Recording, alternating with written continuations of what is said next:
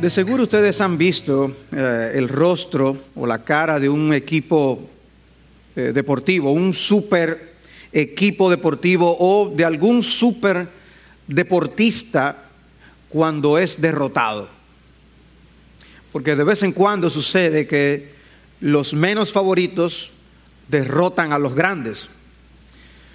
Ocurre cuando un tenista, por ejemplo, es derrotado en primera ronda por un desconocido. Estas cosas pasan y, quedan sorprendidos todo el mundo.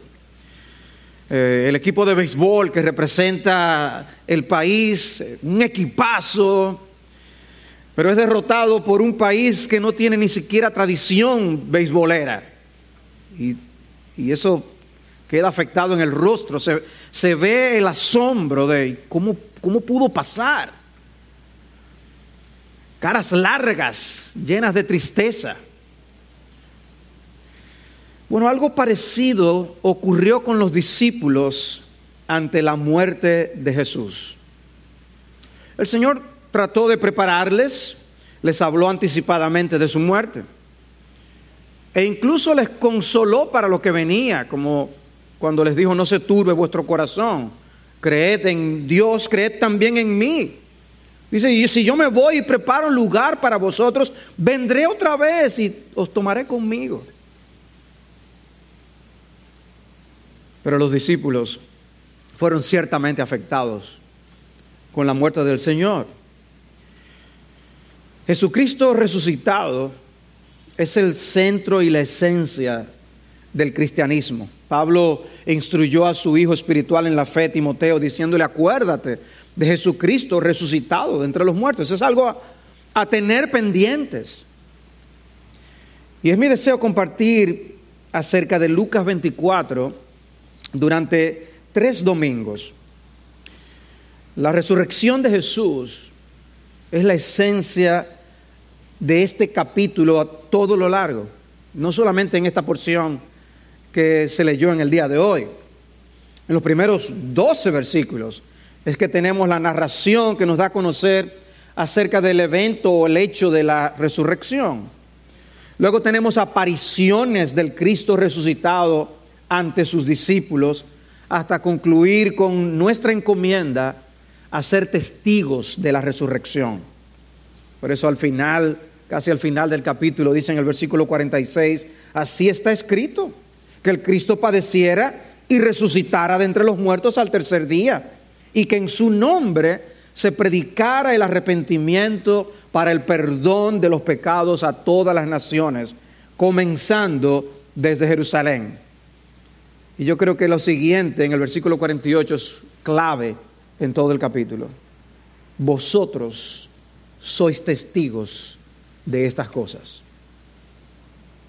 De manera que mi primer encabezado, lo primero que yo quisiera hacer con ustedes es hacer una especie de introducción a los tres sermones o una introducción a los, a los, al, al capítulo 24 en general. ¿De qué se trata Lucas 24? Bueno, hablemos del capítulo en sentido general antes de nosotros meternos a la porción de los primeros 12 versículos.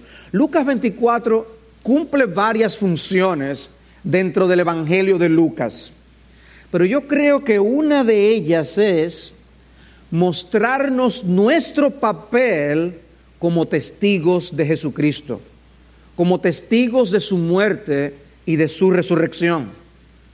Cuando los evangelios narran la crucifixión y luego la resurrección de Jesús, nos están diciendo que Jesús realmente murió y realmente resucitó. No fue que cayó en coma y luego se levantó, fue que el Cordero de Dios derramó su sangre expiatoria y que luego como un león se levantó glorioso de entre los muertos. Y nuestro deber por tanto, es ahora predicar a Cristo y a este crucificado. Somos testigos de su muerte. Y cuando celebramos la cena del Señor, proclamamos su muerte hasta que el Señor venga, ¿recuerdan? Pero también somos testigos de su resurrección. El libro de Hechos nos da algunas pistas sobre cómo interpretar los acontecimientos de Lucas 24. De hecho, ¿quién fue el autor de Hechos? Lucas. Es el mismo autor. El autor de Lucas es el autor del libro de Hechos. ¿Y qué encontramos en Hechos? Bueno, ustedes recordarán lo que dice Hechos 1.8. Pero recibiréis poder cuando el Espíritu Santo venga sobre vosotros y me seréis testigos en Jerusalén, en toda Judea y Samaria y hasta lo último, los confines de la tierra. Cuando estaban buscando el sustituto de Judas, una de las cosas que buscaban era quién iba a ocupar el lugar y, que pudiera ser testigo de la resurrección. Eso lo dice en el capítulo 1, versículos 22 y 23. En Hechos 2 tenemos a Pedro predicando y diciendo, a este Jesús resucitó Dios, de lo cual todos nosotros somos testigos.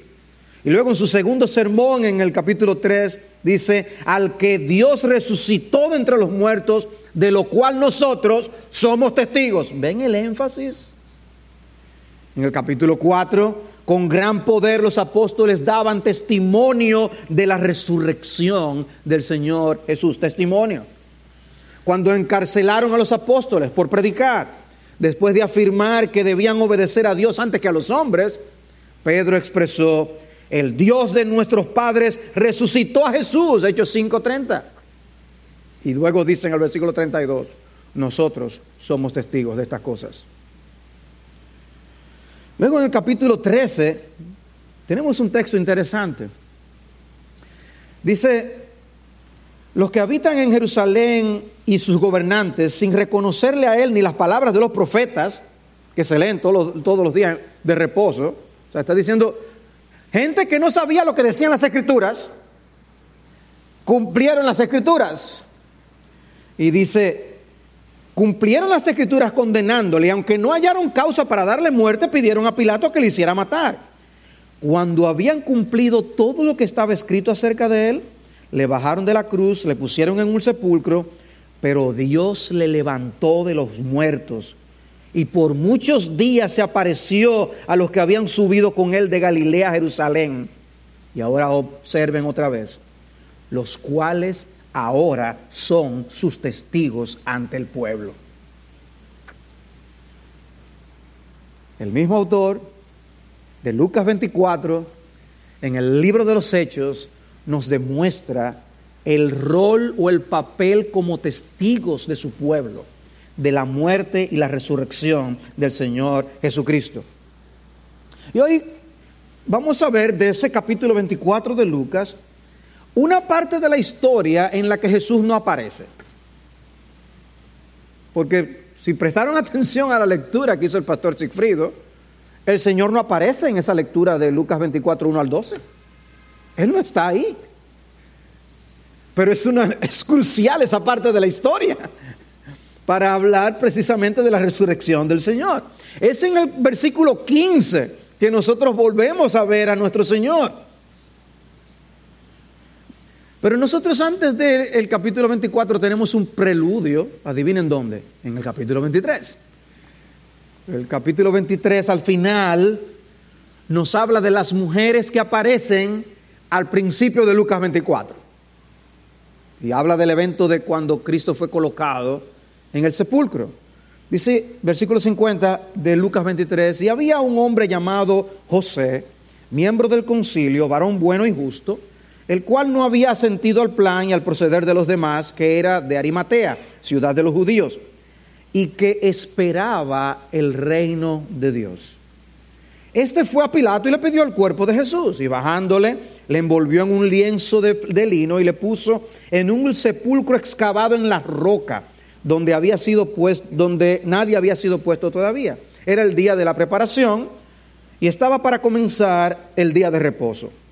Y las mujeres que habían venido con él desde Galilea siguieron detrás y vieron el sepulcro y cómo fue colocado el cuerpo. Y cuando regresaron, prepararon especias aromáticas y perfumes y en el día de reposo descansaron según el mandamiento. como si fueran dos especies de sujetalibros, bueno, esos, esos sujetalibros que apoyan los libros para que no se caigan. Lucas incluye personajes relativamente desconocidos, tanto al principio como al final de su libro. Es algo interesante que hace Lucas.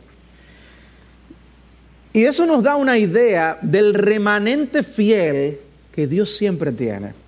En el primer sujeta libros, nosotros tenemos a un Zacarías, a una Elizabeth, a Simeón y a una Ana, en los capítulos 1 y 2. Y en el segundo sujeta libros tenemos a José de Arimatea, las mujeres de Galilea, que se mencionan por nombre, María Magdalena, Juana y María, la madre de Jacobo y los discípulos de Maús en los capítulos finales, que si Dios permite vemos la semana próxima. Y uno de ellos es identificado por nombre, que es Cleofas, lo dice el versículo 18. Los protagonistas, tanto al principio como al final del libro, son relativamente desconocidos. Un erudito afirma que la mención de todos esos nombres era una manera de Lucas decir, eh, esto que yo digo, si ustedes quieren corroborarlo, busquen a estas personas que todavía están vivas y pueden chequear si es así o no lo que estamos narrando. Recuerden que Lucas era un historiador. De Simeón se dice que esperaba la consolación de Israel. De Ana se dice que habló a todos los que esperaban la redención de Jerusalén. Y de José de Arimatea yo acabo de leer hace unos instantes que esperaba el reino de Dios. ¿Qué es lo que está haciendo Lucas aquí? Lucas está diciendo, estas personas tenían una esperanza. Eran personas que estaban esperando en Dios una consumación prometida en el antiguo pacto, en el antiguo testamento. Había una esperanza guardada en el corazón del remanente fiel del Señor. Y esa esperanza es puesta a prueba con el tema de la crucifixión. ¿Recuerdan el equipo, el super equipo que pierde? Que se desinflan. ¿Cómo es esto posible? Bueno, algo así. Cristo murió. ¿Está muerto? En el versículo 21, cuando van con Jesús con los discípulos camino de Maús, Dicen, pero nosotros esperábamos que Él era el que iba a redimir a Israel. Esperábamos, pero ya, perdimos.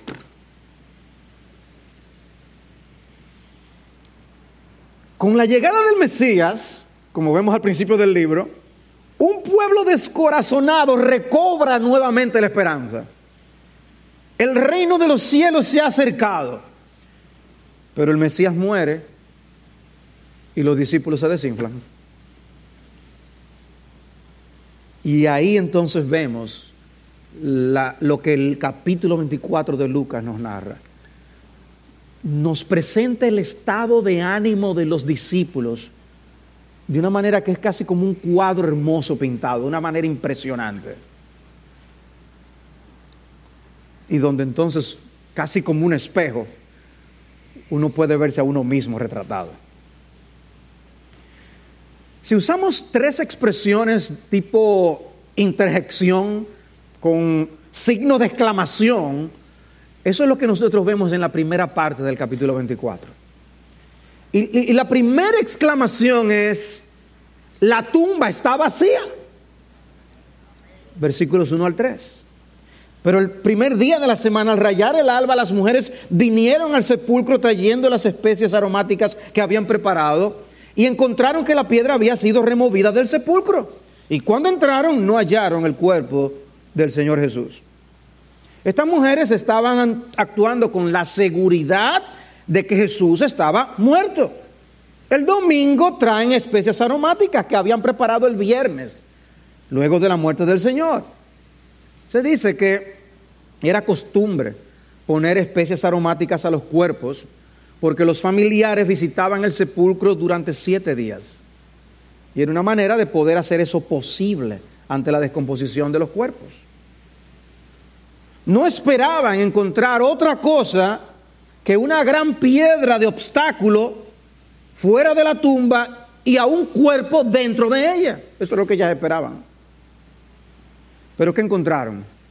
El texto nos deja ver la condición en que hallaron la tumba. Según Marcos, ellas iban camino al sepulcro con esa preocupación.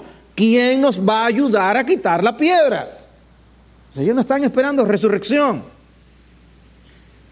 Y cuando vieron la piedra, que era, dice, grande, dice el texto de Marcos, que había sido removida, entonces quedaron sorprendidas. Encontraron que la piedra había sido quitada. Aún dice hasta rodada. Era una piedra aparentemente circular. No era común. La mayor, la mayor, el 90% de las piedras que se colocaban en el antume eran cuadradas. Y solo el 10% redondas. Pero el texto de una manera interesante dice, esta piedra fue rodada. Era, tenía descripciones particulares con una tumba que se podía identificar. En la narración que hace Mateo en su Evangelio, en el capítulo 28, se nos dice que un ángel quitó la piedra. El tema del pasaje no son los ángeles, evidentemente. Pero pasajes como estos nos dejan ver algo acerca del poder de los ángeles, ¿no es así? Ahora, ¿para qué fue que los ángeles rodaron la piedra? ¿Era para que Jesús pudiera salir? No, porque nosotros vemos que con su cuerpo resucitado él podía cruzar paredes y aparecerse en una habitación cerrada dentro de, con los discípulos. No. Los ángeles rodaron la piedra para que los testigos pudieran entrar y ver que la tumba estaba vacía y cómo estaba la tumba. Y no fue que las mujeres se equivocaron de sepulcro. Ah, no, no era este. Porque por eso leí la parte final del capítulo 23. Ellas sabían muy bien dónde había sido colocado el Señor. Dice, y vieron el sepulcro y aún cómo fue colocado el cuerpo. Y cuando entraron, no hallaron el cuerpo del Señor Jesús. Algo sucedió. Pero no vino a sus mentes la resurrección. De hecho, el versículo 4 nos dice que ellas estaban perplejas. Porque podían haber robado el cuerpo. Ahora, el detalle de cómo estaba el, lino colocado está en contra de eso. Porque un ladrón cuando se lleva las cosas no deja las cosas en orden. ¿Serían las autoridades? Pero estaban perplejas. Lo que no vino a su mente es que fue una resurrección. Pero eh, hay un hecho cierto. La tumba estaba vacía. La segunda expresión de interjección es, el muerto está vivo. Versículos 4 al 8. Y aconteció que estando ellas perplejas por esto, de pronto se pusieron junto a ellas dos varones en vestiduras resplandecientes. Y estando ellas aterrorizadas e inclinados sus rostros a tierra, ellos les dijeron, ¿por qué buscáis entre los muertos al que vive? No está aquí, sino que ha resucitado. Acordaos cómo os habló cuando estaba aún en Galilea, diciendo que el Hijo del Hombre debía ser entregado en manos de hombres pecadores y ser crucificado, y al tercer día resucitar. Entonces ellas se acordaron de sus palabras. La mención de los ángeles en las escrituras no es tan frecuente como quizás las personas a veces piensan. Dios los envía como mensajeros de información muy importante, como el caso de la concepción de Juan el Bautista y de Jesús, y ahora con la resurrección de Jesús. Y, y fíjense cómo aún se describen con una descripción muy humana que ellas luego se dieron cuenta que eran ángeles, lo vemos en el reporte que dieron a los apóstoles y a los demás discípulos. Cuando los que hablan con Jesús, que iban camino a Maús, una de las cosas que le dicen es, vinieron diciendo que también habían visto una aparición de ángeles, o sea que ellas llegaron, aunque sea después, posteriormente, a la conclusión de que estaban frente a ángeles. Ahora, era una ropa resplandeciente. E-, ellas estaban perplejas. Pero la pregunta de los ángeles es colocada de una manera magistral en el pasaje por Lucas. ¿Por qué buscáis entre los muertos al que vive? Una pregunta para, para pensar. Y ustedes esperaban encontrar aquí un muerto. Es, es una pregunta que al mismo tiempo es una reprensión velada. La piedra está removida, el cuerpo no está, ven dos varones, a dos varones resplandecientes y todavía estaban en el aire. Ustedes estaban supuestos a saber qué era lo que estaba ocurriendo. Debieron haber estado a la expectativa de la resurrección del Señor. Eran mujeres devotas que amaban a Jesús, pero no habían abrazado y creído todo lo que Jesús les había enseñado. ¿Qué ustedes están haciendo aquí? Es la pregunta. Es cierto que Jesús murió, pero Él no se quedó en la tumba. En Apocalipsis Dos, el Señor eh, eh, habla a la iglesia de Esmirna, dice, el primero y el último, el que estuvo muerto y ha vuelto a la vida, dice esto. Y en el capítulo 1 también dice, el que vive y estuve muerto, y aquí estoy vivo por los siglos de los siglos, y tengo la llave, las llaves de la muerte y del Hades. Él estuvo muerto y vivió y tiene la llave. Y dice, yo sé, yo sé abrir eso otra vez, yo tengo la llave. Y es muy interesante cómo en el Nuevo Testamento la, la, resurrección del Señor es expuesta como algo que va a tener otras resurrecciones después de Él. Él es el llamado el primogénito de los muertos. Él, él, iba a tener, los primogénitos son los primeros que nacen, después hay más hermanos, ¿no? Lo que está diciendo es, hay más hermanos que después van a seguir. Y Él es los primeros frutos de la resurrección, porque hay más frutos. Una distancia de tiempo entre una y otra. Pero eso no quita la realidad. Si Cristo resucitó, nosotros resucitaremos con Él. Esa primera expresión del versículo 6 no está aquí, no está diciendo necesariamente que había resucitado, ¿verdad? Pues no está aquí lo que están diciendo. Ellas se podían preguntar, como les decía, ¿se habrán robado el cuerpo? Pero los ángeles inmediatamente le dicen lo que pasó. Resucitó. No las dejan más en ascuas. No está aquí, sino que ha resucitado. Y ahí es que le dice, acordaos cómo os habló cuando estaba aún en Galilea. Diciendo que iba a ser entregado, iba a ser crucificado, pero iba a resucitar. Y, y Qué tremendo, ¿no? Cuando dice, y, ellas se acordaron de sus palabras. Jesús no solo les había hablado de su muerte y de su resurrección, sino que también se había encargado de enseñarles del significado de estas cosas. no simplemente le dio una, una, lección histórica y profética de lo que yo, yo sé lo que va a ocurrir. No, no. Es el significado de esa muerte y el significado de esa resurrección. Jesús les habló de eso. Dice Lucas 24, 26, ¿no era necesario que el Cristo padeciera todas estas cosas y entrara en su gloria? Eso es Jesús hablándole a los discípulos de Maús. Y en el versículo 44, cuando Jesús se aparece a los discípulos, dice, esto es lo que yo decía cuando estaba con vosotros, que era necesario que se cumpliera todo lo que sobre mí está escrito en la ley de Moisés, en los profetas y en los salmos. Y Cristo les explicó el significado de esa muerte. No solo que yo voy a morir, es por qué. Es que es necesaria esa muerte. Y Cristo resucitado toma el tiempo para aclararle a través de los ángeles a estas mujeres, Cristo mismo a los discípulos camino a Maús y Cristo mismo cuando se aparece a los discípulos al final del capítulo. Cristo toma a sus discípulos y les explica lo que yo les decía es que mi muerte significa esto y mi resurrección significa esto. Cristo quiere que sepamos no solo que Él murió y resucitó, Cristo quiere que sepamos el significado de su muerte y el significado de su resurrección. Es crucial.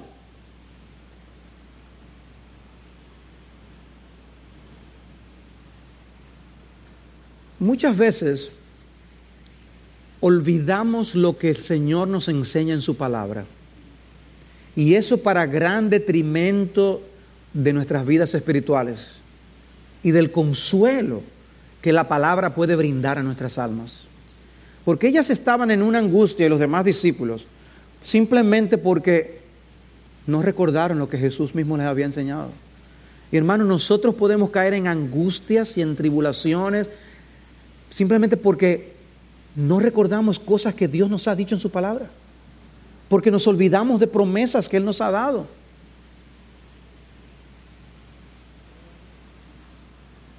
Pero las mujeres no se quedaron en el aire ni en confusión, gracias a Dios. Recordaron lo que Jesús les había enseñado. Fue, un momento especial. Fue, fue un momento más importante que el mismo hecho de que habían entrado y habían visto esto vacío. Cuando finalmente todas estas cosas vinieron a sus mentes y dijeron, ya entendemos.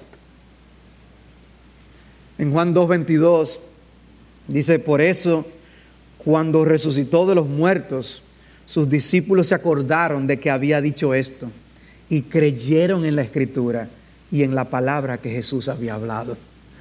O sea, Juan reflexionando sobre estas cosas, escribe al principio de su evangelio. Cristo les dice lo que va a pasar. Y Juan entonces aprovecha y pone esa nota como un editor, diciendo, no, los discípulos se acordaron de estas cosas después. Oh hermanos, no deberíamos orar, Señor, recuérdame tu palabra. No es solamente leerla. Recuérdame tu palabra en los momentos de gran necesidad. Tráela a mi memoria. Que sea un instinto en nosotros, Señor. Recuérdame las porciones de tu palabra que me pueden ayudar en esta situación en que me encuentro ahora. Porque su palabra es verdadera comida y bebida para nuestras almas. Es que necesitamos estas cosas. Vamos a atravesar momentos de confusión en los que no sabremos qué es lo que Dios está haciendo. Todo puede parecernos una gran derrota. Y al igual que estas mujeres, necesitamos que nos recuerden la palabra del Señor. En este caso fueron ángeles, ¿no? Pero Dios puede usar a nuestros hermanos para que nos recuerden estas cosas. Y yo creo que la manera en que Lucas redactó este último capítulo de su Evangelio tiene como una de sus intenciones mostrarnos que lo que realmente necesitamos es más de la palabra de Dios. Las mujeres necesitaban recordar las palabras de Cristo.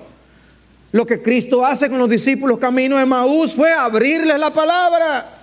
Y el mismo Cristo recuerda a todos los discípulos eh, que eh, era el él era el cumplimiento de toda la palabra. La palabra, la palabra, la palabra. Y habrá momentos de incredulidad. Porque podemos ser duros con los discípulos, ¿no? Y quizás debemos ponernos más en el lugar de ellos. Y podemos caer en la actitud de estas mujeres y estar buscando entre los muertos al que vive. Momentos en los que vamos a actuar como si Dios no estuviera por parte. Reaccionaremos como si Cristo no fuera parte de nuestras vidas. Si somos honestos, sabemos que muchas veces reaccionamos como si Cristo no fuera parte de nuestras vidas. Son momentos en que necesitamos que Jesús nos abra las escrituras para poder comprender lo que está sucediendo. Momentos en los que normalmente el Señor utiliza a otros que nos arrojen luz. La pregunta es, ¿tú dejas que se te muestre esa luz? ¿Tú estás procurando recibir esa luz de Dios? ¿O tú ya, ya tú estás asumiendo que, que no, ya Cristo murió, ya, no, no, ya, se acabó ya? No, no se acabó. Hemos visto que la tumba está vacía, hemos visto que el muerto está vivo. Veamos ahora cómo las mujeres vienen a ser mensajeras que anuncian a los apóstoles y a los demás discípulos que el Señor resucitó. Versículos 9 al 12. Y regresando del sepulcro anunciaron todas estas cosas a los once y a todos los demás. Eran María Magdalena y Juana y María, la madre de Jacobo. Pon ahí un, cualquier nombre. E, eran mujeres como tú y como yo. También las demás mujeres con ellas referían estas cosas a los apóstoles. Habían más, que ni el nombre se menciona. Y a ellos estas palabras les parecieron como, perdón, y también las demás mujeres con ellas referían estas cosas a los apóstoles. Y a ellas estas palabras, ellos estas palabras les parecieron disparates y no las creyeron.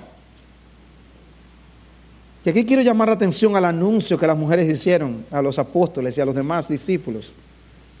Digno es de notar el hecho de que los doce ahora son los once. Hubo uno que quedó postrado en el campo de batalla, Judas Iscariote. ¿Cuál fue la reacción de los discípulos al escuchar el reporte de las mujeres? Y, no eran solamente los apóstoles, ¿eh? recuerden, aún los que iban camino a Maús estaban ahí. Eso lo veremos en la semana próxima, si Dios lo permite. Los discípulos, los demás discípulos estaban escuchando estas cosas. ¿Y cuál fue la reacción de los discípulos al escuchar el reporte de las mujeres? Aleluya, saltaron de alegría, wow, tremendo. No. Ellos conocían a María Magdalena. Ellos conocían a Juana y a la otra María. Ellos lo conocían. O sea, uno puede casi imaginarse en medio de la escena de la conversación. Parece que la, todo, este trauma post crucifixión la tienen locas. Eran mujeres que ellos conocían, que estaban con ellos siempre. Pero en ese momento la estaban tratando como personas que estaban hablando disparates como la hacen personas que están fuera de sí. Esa es la idea de la palabra. Pero también dice que el problema de ellos es que no creyeron. También estaban actuando en incredulidad. Muchas personas tienen la idea de que los discípulos y los apóstoles eran unos ingenuos que se lo creían todo. Pero eso, e, e, este tipo de cosas que aparecen en los evangelios e, es sumamente importante, porque nos muestra que la realidad es lo contrario. Y en esta primera sección tenemos el caso de las mujeres que ni se lo imaginaban y ahora el caso de estos discípulos que catalogan de disparate lo que escuchan de estas mujeres. En la segunda sección, con los discípulos camino de Maús, Jesús les llama tardos de corazón para creer. Y en la tercera sección, cuando Jesús se aparece a todos los discípulos, Jesús dice, dice, que, dice el texto que ellos creían que estaban viendo un espíritu.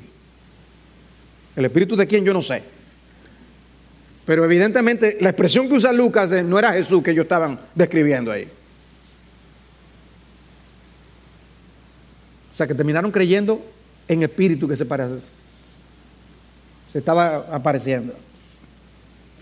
Jesús tiene que decirles, ¿y por qué estáis turbados? ¿Y por qué surgen dudas en vuestro corazón? Mirad mis manos y mis pies, que soy yo mismo. Palpadme y ved, porque un espíritu no tiene carne ni hueso como veis que yo tengo.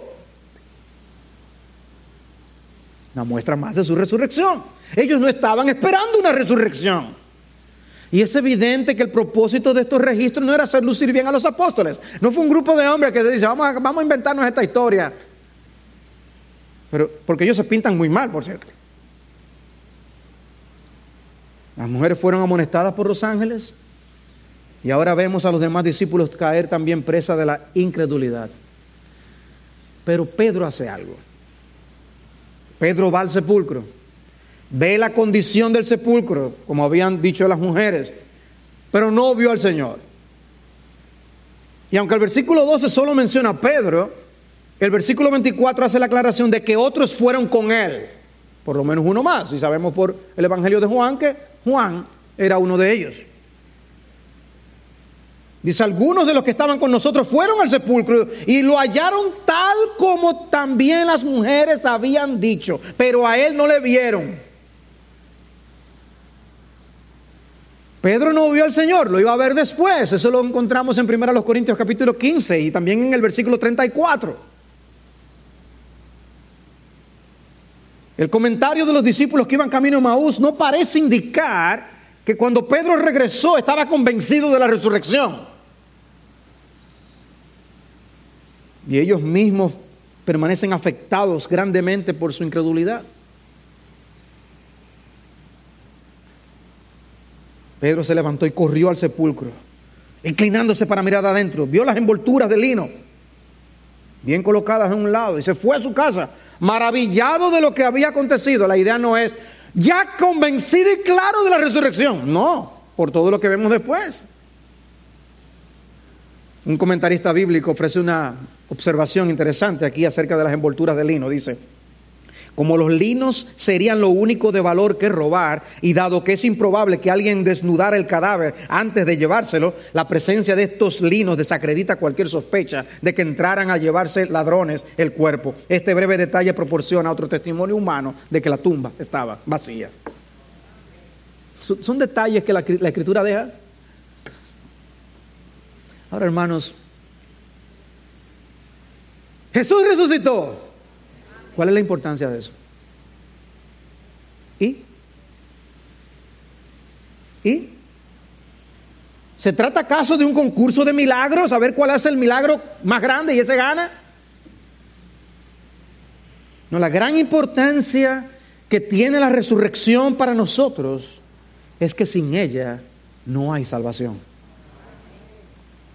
Existe una íntima relación entre la resurrección y nuestros pecados. Dice Pablo en 1 Corintios 15, 17, si Cristo no ha resucitado, vuestra fe es falsa, todavía estáis en vuestros pecados. ¿Ven? Es que si Cristo no resucitó, el problema de nuestros pecados no ha sido solucionado. El mensaje del Evangelio está en juego aquí. Si Cristo no resucitó, no tenemos buenas nuevas que anunciar a los pecadores. Si Cristo no resucitó, entonces el problema de nuestro pecado no está resuelto. Es por eso que cuando el Señor se aparece a los discípulos en este capítulo 24, les dice en el versículo 46, así está escrito que el Cristo padeciera y resucitara de los muertos al tercer día, y que en su nombre se predicara el arrepentimiento para el perdón de los pecados a todas las naciones. Es que ustedes tienen un mensaje. Y el mensaje es para el perdón de los pecados. Y tiene que incluir el hecho de que yo morí y resucité. Y ustedes también recuerdan cómo Pablo en 1 Corintios 15 nos presenta el contenido del Evangelio. ¿Recuerdan el texto? Dice 1 Corintios 13, 15, 3. Porque yo os entregué en primer lugar lo mismo que escribí, que Cristo murió por nuestros pecados conforme a las Escrituras que fue sepultado y que resucitó al tercer día conforme a las escrituras. Resucitó. Cuando uno lee, dice, Cristo murió por nuestro pecado conforme a las escrituras, hay un montón de versículos que vienen del Antiguo Testamento y uno dice, ah, pero cuando dice aquí, y resucitó al tercer día conforme a las escrituras, ¿cuáles son los versículos? ¿Dónde lo dice? Bueno, es interesante pensar en que pudo haber sido una referencia a lo de Jonás? Puede ser. La señal de Jonás. Pero no son tan claros los textos que vienen a nuestra mente, ¿no? Pero eso no quiere decir que no estaba ahí. Porque por eso Cristo mismo explica a los apóstoles, y vamos a hablar más de eso las próximas dos semanas, Cristo mismo les enseña lo que la escritura decía acerca de lo que ocurriría con el Mesías. Y ahí dice en ese mismo contexto de 1 Corintios 15, se apareció a Cefa, después a los 12, a más de 500 hermanos a la vez, dice la mayoría de los cuales viven aún.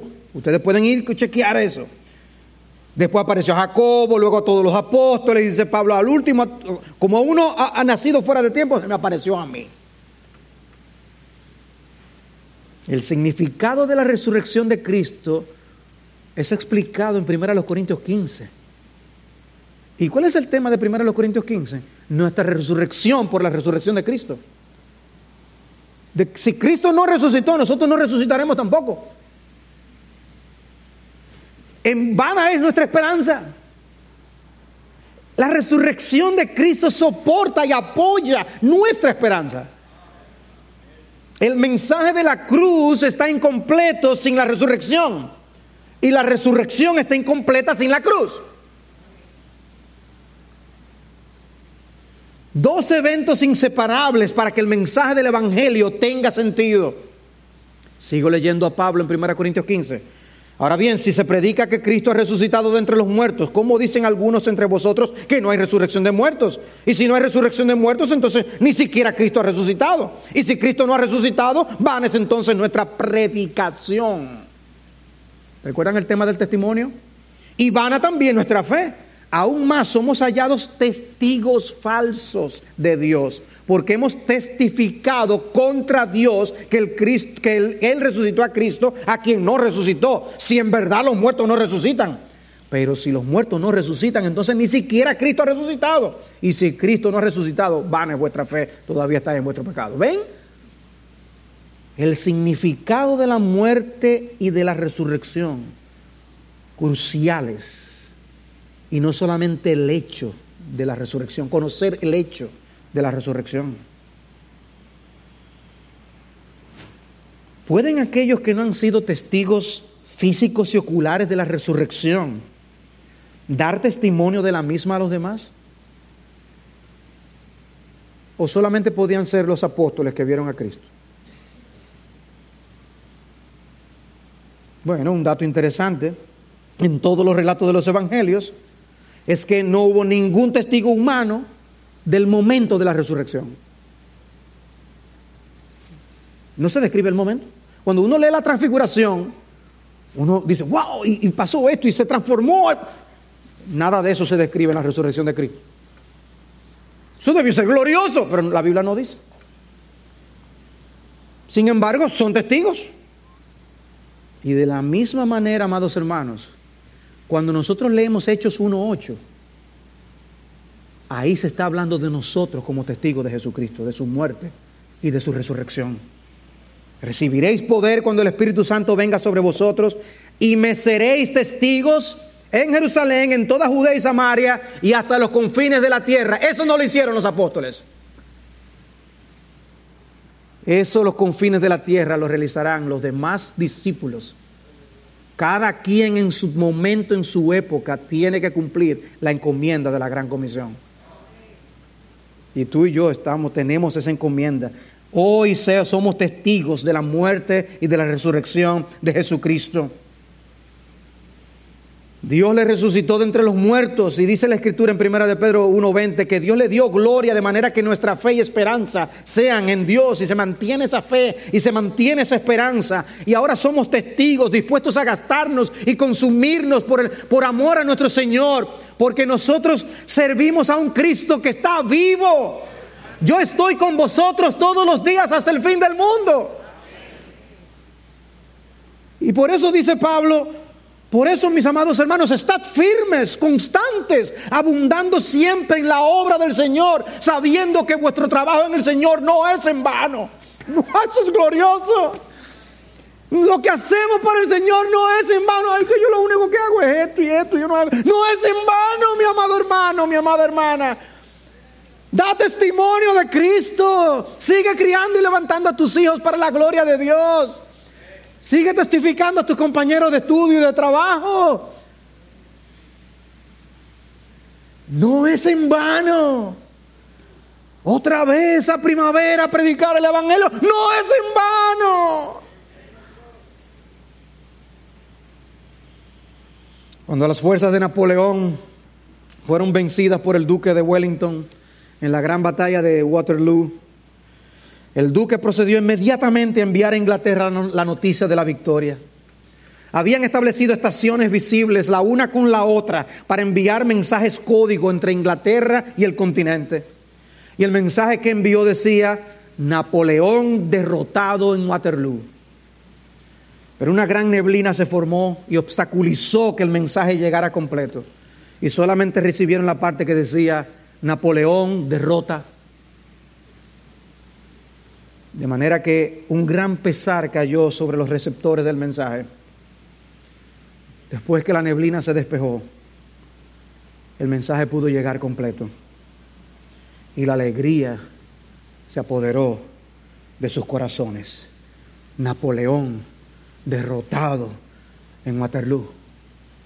Y algo similar ocurre con la muerte de Jesús si no la vemos a la luz de su resurrección. Los discípulos se quedaron con el mensaje incompleto de la cruz y llegaron a conclusiones equivocadas. Hermanos, es con la resurrección que todo cobra sentido. Wow, ahora entiendo. Cree en el Señor que murió en la cruz para pagar por los pecados, pero cree también que Jesús se levantó y resucitó. Que si confiesas con tu boca a Jesús por Señor y crees en tu corazón que Dios le levantó de entre los muertos, serás salvo. No te quedes con el mensaje incompleto. La tumba está vacía, el muerto está vivo, el Señor resucitó. Aleluya. Y ese es nuestro tema del glorioso evangelio que Dios ha colocado.